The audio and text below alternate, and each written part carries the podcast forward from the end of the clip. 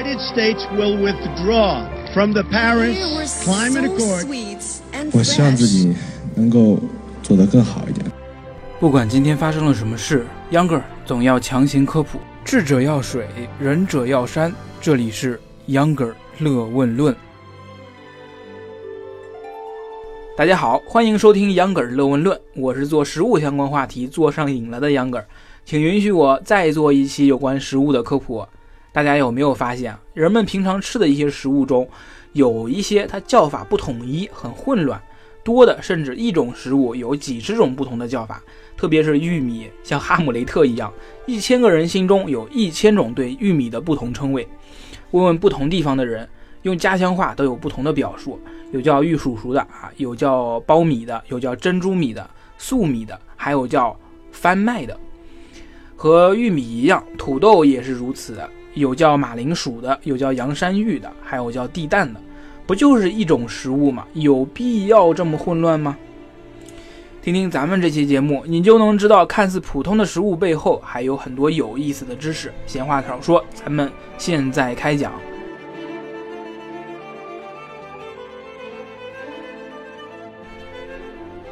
今天呀，咱们要从美洲开始谈起。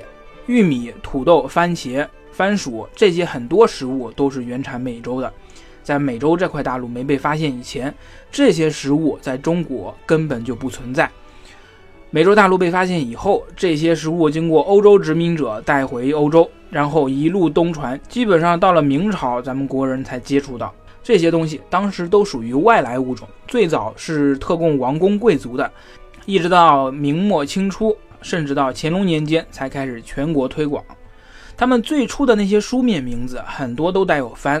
也就是来自国外的意思，例如刚才咱们说的玉米，原来叫番麦；红薯、地瓜叫番薯。当然，还有一些一直叫到现在公认度较高的，例如番茄。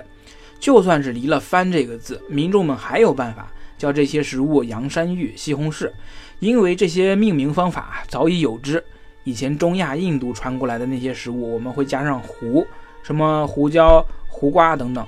足以看出，当时的人们很明白什么是外来物种。这些外来物种来到中国的早期，很多民众对它并不熟悉。整个明朝，这些食物可以说依然是很稀罕的。呃，秧歌儿打一下岔，差远一点。明朝小说《金瓶梅》虽然是文学成就斐然，但是作者也没有逃出所谓的时代误区，将当时他以为的珍贵点心嫁接到了宋朝。岂不知宋朝那时候根本就没有这种食材，那就是小说中提到的西门庆家宴中才能吃到的玉米玫瑰果馅儿蒸饼。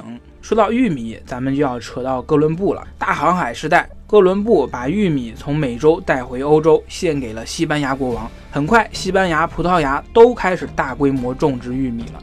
一五一八年，葡萄牙在被中国拒绝建交后，仍然坚持不懈，各种方法讨得明朝正德皇帝的欢心。玉米虽然书面记载引进中国要到嘉靖年间，但据说这次直通皇帝的交流也直接推广了玉米这种食物。玉米在被称为番麦的同时，最早被记载为玉麦。御驾亲征的御，也就是专给皇室用的食物的意思。后来御驾亲征的御演变成了今天温润如玉的玉，玉麦呢也就演化成了玉米。玉米的来路可谓是很清晰的，很能代表一种食物是怎么从美洲传到中国的。讲完了外来食物的来源，咱们就讲讲外来食物是如何在中国蓬勃发展的。咱们拿番薯，也就是红薯、甘薯、地瓜为例。最早红薯是明末传入中国的，还有记载说是出海去吕宋岛做生意的中国人费尽心思才从西班牙殖民者的严查下偷偷带回中国的。在当时经过各种推广后，只在福建、广东等地兴起了种红薯的热潮。